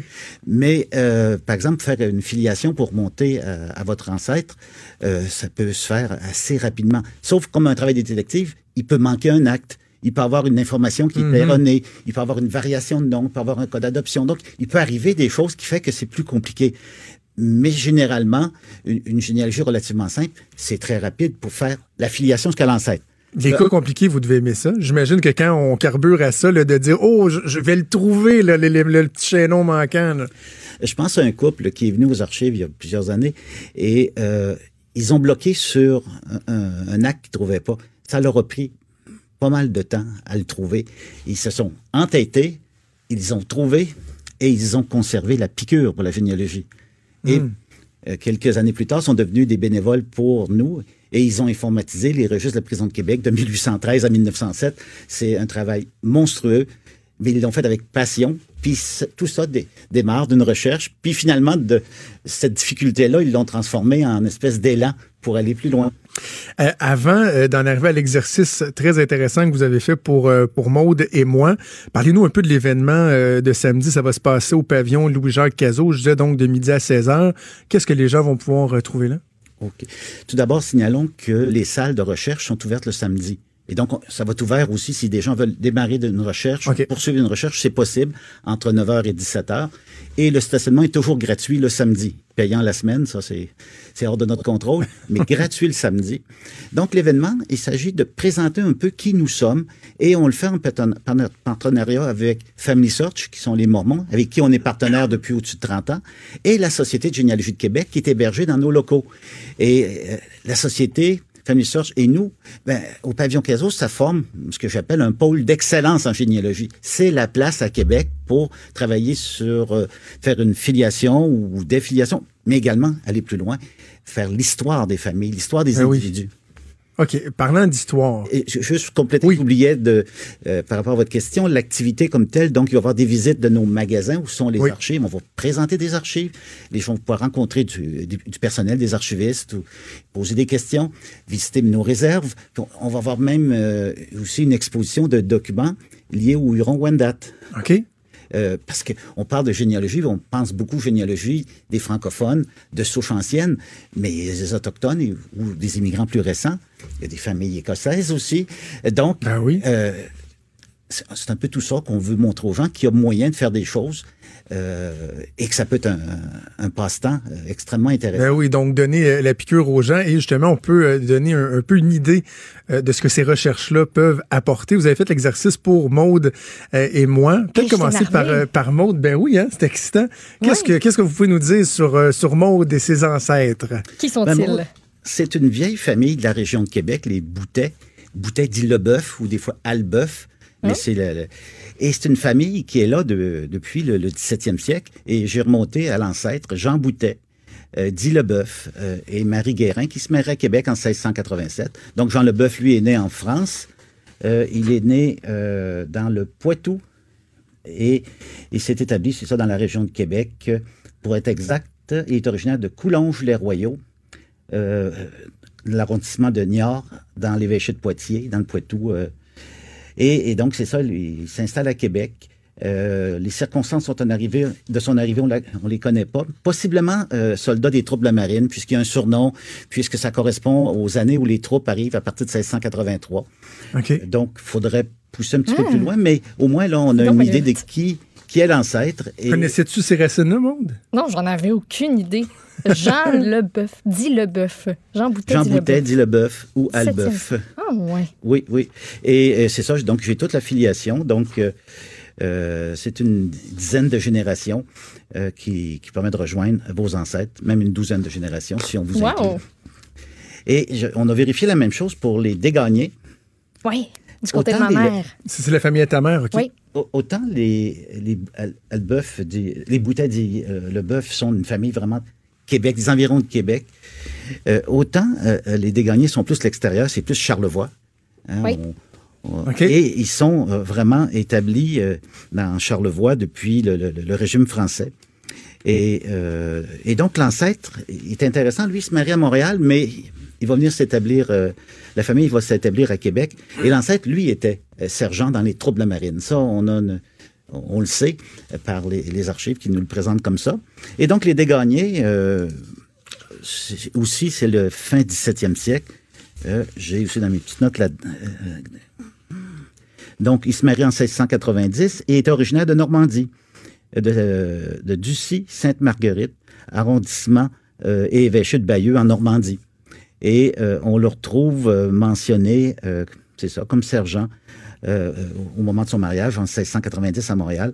Mais après ça, euh, ses enfants euh, de ses enfants vont venir, ou petits-enfants vont venir s'établir dans la région de Québec. Donc, des racines bien européennes. Oui, ah, tout à fait. Normandie. Et moi, du côté de ma mère, je vais dire, ma grand-mère, elle, avait remonté un petit peu dans son, son arbre généalogique. Ça m'étonnerait qu'elle soit remontée jusqu'à cette origine-là, mais je suis sûre que ça va vraiment gros l'intéresser. Fait qu'un sergent des troupes de la marine. Oui, Jacques Desgagnés. Vraiment très intéressant, wow. on pourra te, te, fournir euh, le fruit des, ah, euh, de la ben recherche de, de, de M. Lessard. En ce qui me concerne, euh, la famille Trudeau, je connais peu euh, les, origines. La famille de ma mère, qui est une Davidson, je sais qu'il y a des origines écossaises. Moi-même, j'ai déjà fait un peu le travail, puis j'ai des tantes aussi qui avaient fait un peu de travail, mais j'ai eu de la misère à, remonter très, très loin sur ces familles-là. Qu'est-ce que vous pouvez me dire?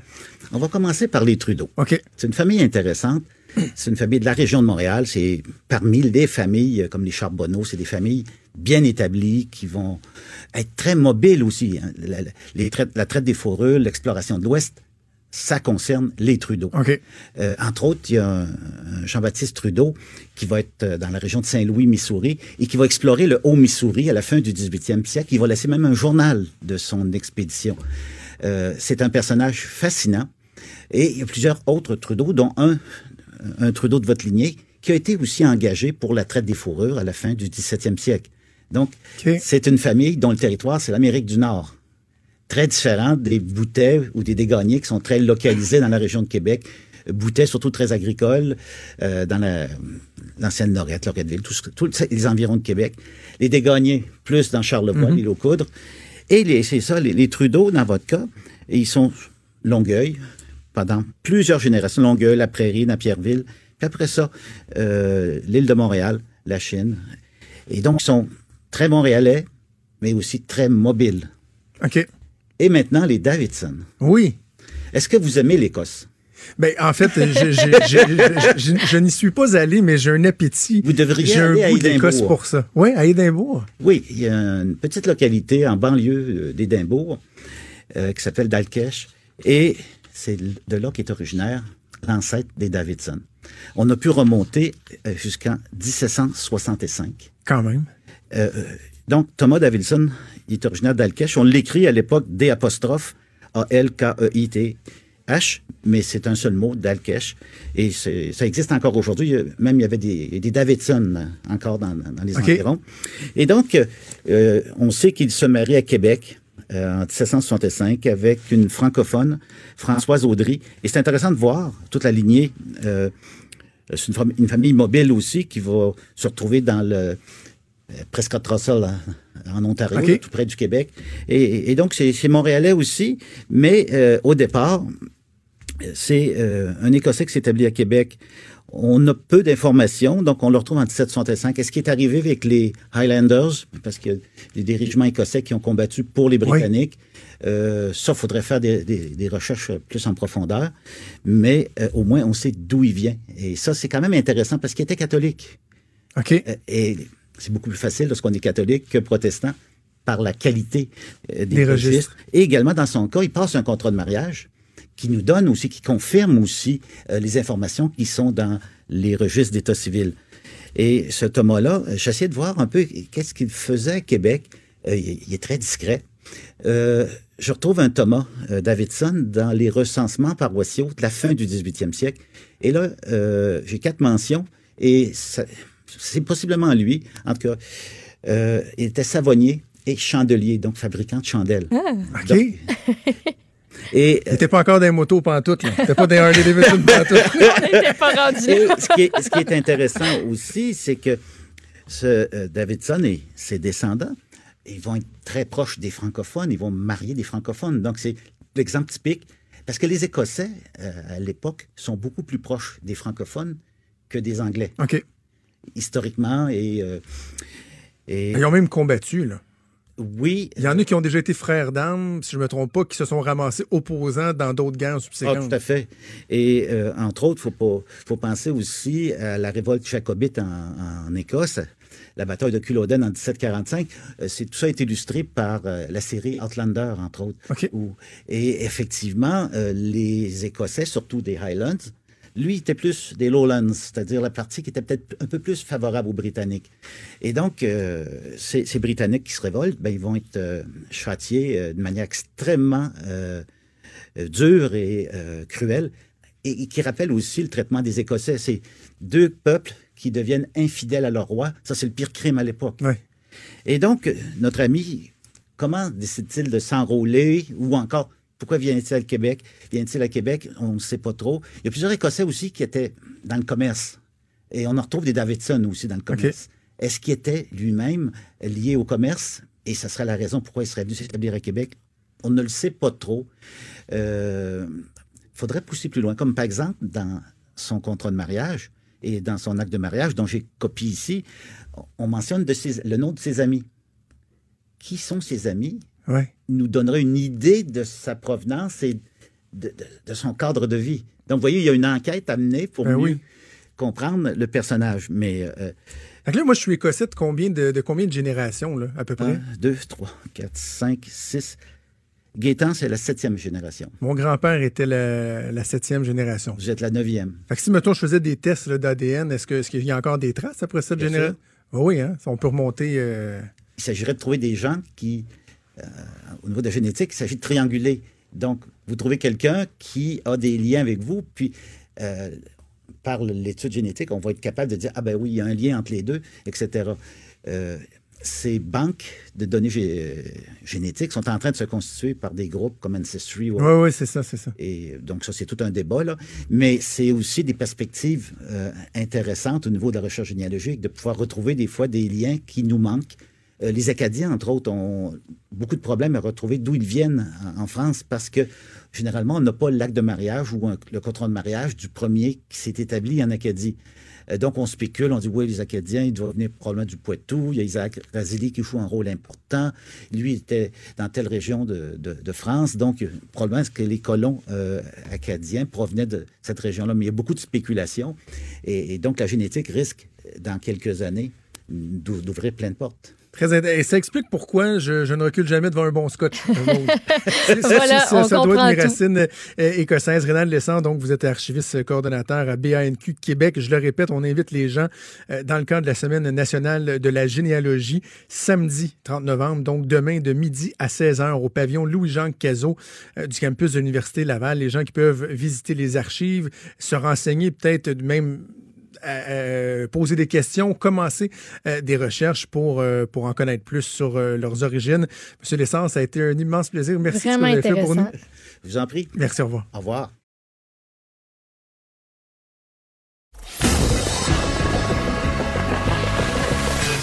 Franchement dit. Appelez ou textez au 187 Cube Radio. 1877 827 2346. C'est quoi l'expression faire euh, contre mauvaise fortune, bon cœur, quelque chose de même? Il y a une vieille, une vieille expression. En tout cas, et, tout ça pour dire qu'on est déçu que euh, Des soit euh, en vacances pour les quatre prochaines semaines, mais en même temps, on a viré ça en une bonne opportunité. on va parler à Joanie Gauthier deux fois par semaine. Salut, mm, Joanie. Salut, ben, c'est moi qui est très honoré de pouvoir être à votre micro deux fois par semaine plutôt qu'une. Écoute, deux fois le plaisir. deux un, fois le plaisir. un, peu moins de Vincent, hein? on s'entend qu'on c'est ça, il est partout. Il est partout, partout, partout. C'est ça. Il faudrait y parler, par exemple, une fois, avec euh, peut-être avec toi aussi, vu que tu es sa meilleure amie, tu sais, avoir de ces nouvelles en ondes.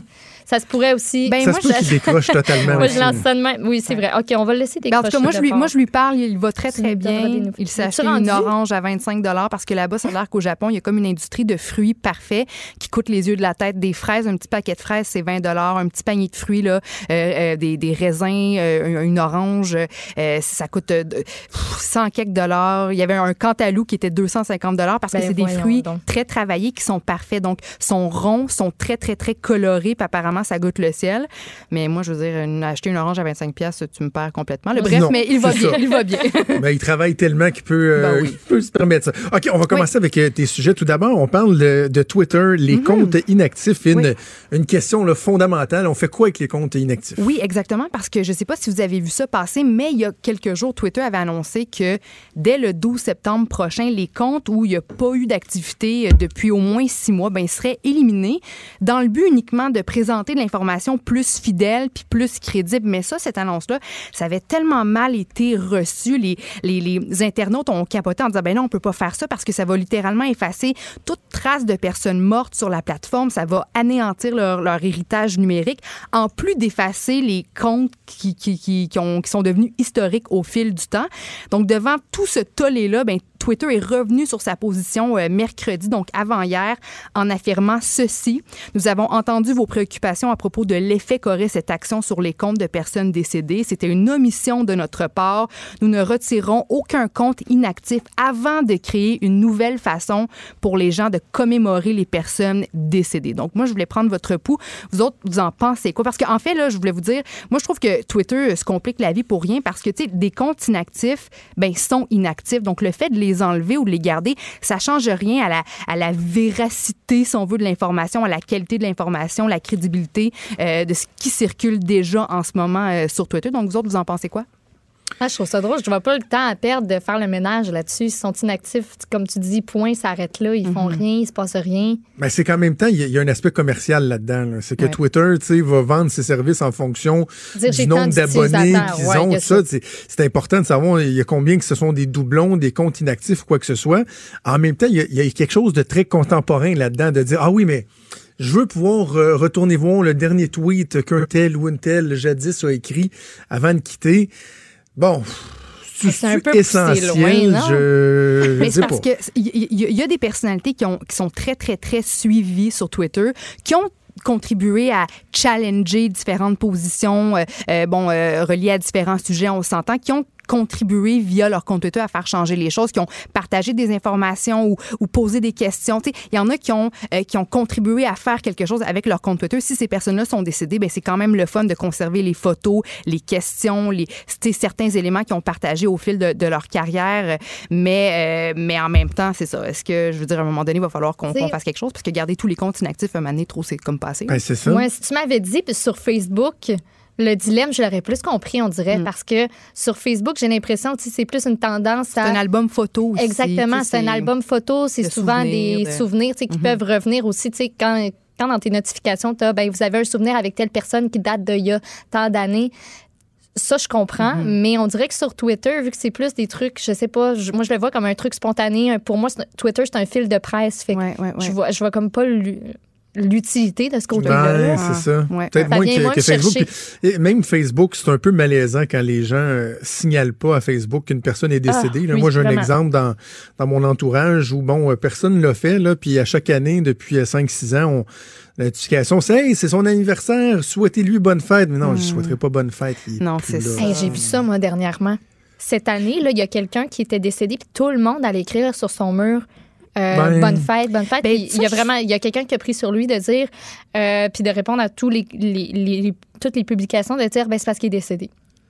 Mais en même temps, je, je trouve. Ben, moi aussi, je suis dans votre camp. Je connais, j'ai- un de mes, mes amis qui est mort, euh, ben, il y a de cela quelques années. là. il est mort, euh, sais, il avait 20, 25 ans quand il est décédé. Donc, il y a une page Facebook, mais à chaque année, quand c'est l'anniversaire de son décès, ben, la gang, on va répondre, on lui envoie un petit message d'amour. Donc, c'est comme, c'est quoi la différence entre aller porter des, des fleurs devant une pierre tombale puis d'avoir une bonne pensée pour cet ami-là, pour ton proche décédé, euh, puis, tu sais, puis, puis d'envoyer un petit message d'amour sur Facebook, puis la famille en même temps voit que, tu sais, je veux dire, la gang n'oublie pas ce- cet individu-là qui est décédé. Donc, c'est juste peut-être la façon plus, euh, plus actuelle euh, de faire les choses, peut-être, mais je comprends là, que c'est une question délicate, mais euh, bon, fait que Twitter a essayé de prendre une décision, puis ça n'a pas fonctionné, les gens ont capoté, donc là, on fait un... On revire de bord, exactement.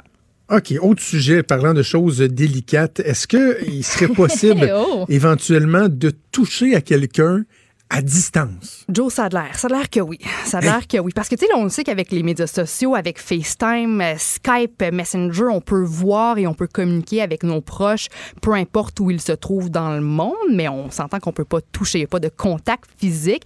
Mais là, ça pourrait changer grâce, justement, à une nouvelle peau artificielle qui a été développée par une équipe de l'Université Northwestern. Donc, cette peau-là artificielle est sans fil, sans batterie, puis c'est comme un petit une membrane, un tissu, un matériel euh, très doux, très souple, très flexible, qui est composé de plusieurs, plusieurs minuscules disques qui vibrent. Donc là, cette espèce de membrane-là en tissu, on peut se la mettre un peu n'importe où, et il y en a plusieurs qu'on peut se mettre sur le corps au même moment, et on peut contrôler ça simultanément, puis ça nous permettrait de sentir un câlin, de sentir des caresses, de se faire flatter le bras, de recevoir un, un- un petit bisou de, de- de nos proches qui sont à l'extérieur, qui sont pas physiquement proches, euh, proches de nous. Spécial. C'est vraiment spécial euh, ce qu'on peut Mais faire attends, aujourd'hui. comment avec, ça euh, marche? Là? Tu, te mets, tu te mets la patch sur, sur le, dans le cou, mettons. Ouais. Puis là, ça, te- ça te donne des sensations. C'est ça, c'est vraiment un tissu, une membrane qui peut contourner le corps. là. C'est sûr qu'il y a différentes euh, grosseurs, différentes patchs que tu te mets, tu sais, tu peux te le mettre là où ça te tente et tu sentirais physiquement le, le, le- le toucher de, de ton proche qui, est- qui est loin de toi. Puis le but avec ça, c'est euh, pas juste de l'utiliser comme ça quand on veut avoir une conversation avec nos proches, on veut l'utiliser aussi, cette peau-là, dans le milieu de la santé pour aider des patients euh, de diverses façons. On veut l'utiliser aussi dans l'industrie du divertissement, le cinéma, les jeux vidéo, la musique. Dans le fond, moi, regarder un film de Brad Pitt, là, puis sentir que Brad Pitt, Brad Pitt, Brad Pitt. oh non. Parce que je voulais dire. Brad Pitt. Je voulais dire, je voulais dire Brad Pitt qui me. Sentir Brad Pitt qui me donne un, un bec sur le kisser. Fait que là, ça a donné Brad Pitt. mais, mais, mais, non, non, mais. Yeah! C'est vendredi. Non, mais attends. C'est bien beau, là, Brand, euh, Brad puis euh, le cinéma, puis tout ça, mais il y, a quatre lettres qui nous viennent en tête, là. Quatre lettres. Oui. P-O-R-N. Porn. Ouais, c'est ben c'est oui. sûr que l'industrie du porn sûr. va, va s'emparer de ça, là. Écoute, Oui, oui, écoute. Fait que, non, non, je suis d'accord. Écoute, puis j'y avais Ben, même il va pas en avoir de la pisse. Moi, je pensais juste à Brad, à Brad Pitt dans ma tête. J'étais comme, mais oui, quand, quand je regarde Légende d'automne, là, puis que Brad, il me flatte le bras, je dis pas non à ça. Mais là, j'avoue, Joe, que t'apportes euh, un très, très, très bon point. Hey, non, moi, Légende d'automne. J'aimerais donc bien pas ça. Je veux donc bien pas Ah vivre ça. Non, mais tu sais, pense attends, au, attends, tu sais pas. Pense au. pas mais moi, jeune, mon père, il, il- voyageait beaucoup pour le travail. Puis des fois, on était des semaines sans le voir, puis on se parlait au téléphone. Mais aujourd'hui, avec, avec Skype, Messenger, c'est tellement facile. Mais pour un, un petit bonhomme, un petit bébé, une petite fille, de, de voir papa, puis de sentir que papa, il te donne un petit bisou sous le front, il, il te borde, il te flatte le bras. Je comprends que c'est freaky. Là. Moi, on dirait que dans mon cerveau, je suis pas rendue là. Non, moi, L'intelligence moi, ça- artificielle, ça, ça- me fait peur. Mais, euh, mais tu sais, je me dis, bon, si- s'il y a des utilités, là, si c'est c'est bon pour le milieu de la santé, pour faire, Ouais, pour ben, aider, ça, il n'y a pas ça- de problème. Je trouve ça cool. Hein, mettons, tu on parle d'engorgement, des urgences, Mhm. de- on a de la misère, puis tu sais, avoir un rendez-vous, il y a trop de monde. Mais si tu peux le faire à distance, puis que, tu sais, même ton médecin peut, admettons, je sais pas, là, tu te mets ça dans le coin du ganglion, là. Mm. Peux-tu tenter, puis comme sentir ton ganglion? Je sais pas, tu sais. Admettons, là, mettons que c'est hot de même, mais sinon, on dirait que ça. Sais, dans un contexte où, admettons, c'est pas ta famille ou quoi que ce soit, on dirait que ça contribue quasiment encore plus à de l'isolement. Ouais. Parce que ça, ça enlève encore une fois la notion de je t'ai pas en face de je t'ai pas en face de moi, mais c'est comme si t'es vrai. là. C'est un très, très, très bon point. T'es tout Mais- seul, mais- mais, t'es pas tout seul, mais en même temps, ça coupe encore un contact qui est humain. C'est le toucher, oui. ça sera jamais pareil. Tu sais, quelqu'un qui prend la main ou qui, C'est- on dirait, une Maud, colle. t'as là. raison, on dirait qu'on devient encore plus paresseux. Là, je comprends que pour un enfant, si son père est à l'extérieur du pays, bon, tu sais, il y a des avantages, mais en même temps, si on peut tellement tout faire dans le confort de notre maison, on n'a plus à prendre le téléphone, on n'a plus à, à aller physiquement se déplacer pour serrer quelqu'un dans nos bras. Il me semble que je suis d'accord avec toi. On dirait que ça, ça contribue à l'isolement, puis on dirait que ça, ça fait de nous Mais des en, en même temps, les filles, je, je- je vais vous faire entendre un extrait audio là, qui, écoute, ça avait tourné en tabarouette il y a quelques années, entre autres au Québec. Là. Écoutez bien ça. Oh non, non, non. Il est peut-être content d'être avec vous. Ah bon? Oui. Regarde. Ça, là, c'est Paro le phoque? Paro le phoque, ça avait fait jaser beaucoup au Québec parce que c'est un phoque en peluche qu'on euh, faisait prendre aux personnes euh, aînées dans des euh, CHSLD pour se substituer au contact humain qui n'existe Hmm. plus pour bien des aînés. Fait que t'as un petit phoque en peluche qui fait oui, c'est ça. et, et, euh, pour essayer que les aînés aient un contact humain. Fait que, sincèrement, je comprends qu'il faut faire attention que ça ne vienne pas se substituer et nous décourager d'avoir des réels contacts humains, mais pour une application comme celle-là, là, dire des personnes aînées qui sont en perte d'autonomie, qui ont perdu leur repère, tout ça, là, Mm. tu leur mets la petite patch, puis tu, tu peux Oui, oui, reproduire un- contact humain. Je pense que j'aime mieux ça qu'un phoque mécanique. C'est un- ben, sais-tu quoi? Puis, euh, Jonathan, j'ai même vu passer il n'y a pas si longtemps dans les nouvelles. Ben, ça ressemble à ton, ton petit phoque mécanique, mais c'est des bébés, des poupées.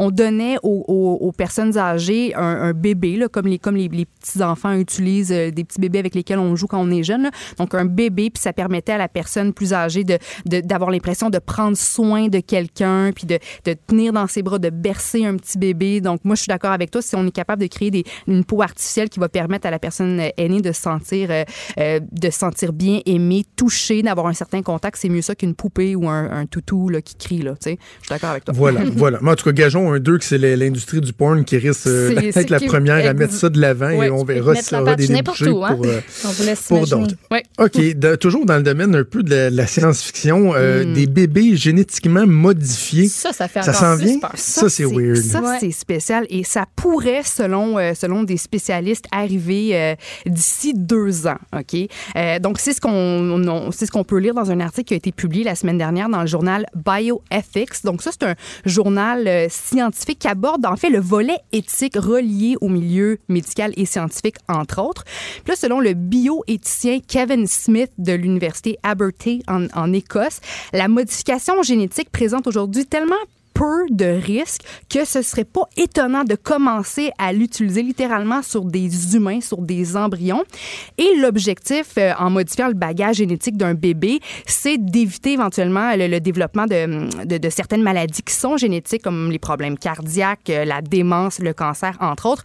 Mais c'est ultra, ultra controversé parce qu'on craint que certaines personnes utilisent la modification génétique pour designer, pour créer des bébés parfaits, pour Ben créer oui. l'individu parfait. Parce que c'est sûr qu'il peut y avoir des dérapages, des personnes riches qui décident de se procurer, tu sais, de, de, de, de faire une modification génétique juste pour avoir le- l'enfant parfait. C'est sûr que au, au niveau éthique, c'est problématique. Puis en 2018, le scientifique chinois He Jiankui a soulevé euh, l'indignation parce qu'il avait annoncé qu'il avait été le premier à créer des bébés génétiquement modifiés euh, qu'il avait réussi à rendre résistants au sida. Puis là, tout de suite après cette annonce-là, les autorités euh, chinoises l'ont suspendu, lui puis son équipe, en disant qu'il avait brisé des lois chinoises avec cette expérience-là qui avait vraiment pas été testée suffisamment euh, avant d'être vraiment euh, entreprise sur des vrais bébés euh, Ben oui. Humains. Fait que ça a été fait un peu sur des singes, hein, puis des, des trucs comme ça. Puis même Oui. ça, c'était controversé à la base même. Puis on s'entend, c'est sur un test sur un animal, ça se fait pour plusieurs choses, plusieurs raisons, mais juste le fait que ce soit de modifier génétiquement ce, ce petit être-là, ça, ça soulève bien de la misère plein de avec ça. questions éthiques. Là, Puis Ah, moi, je suis d'accord. Si quelqu'un veut avoir toi. un bébé blond, euh, yeux bleus, euh, brun, non. cheveux bruns, euh, tu, tu peux tout choisir ça. Là. Et c'est ça. Ça Puis fait peur. là, en ce moment, c'est sûr qu'avant que cette pratique-là devienne courante ou acceptée, il y a, il y a, plein d'autres études, de tests, de, de discussions qui, qui vont être faits autour de, de ce sujet-là.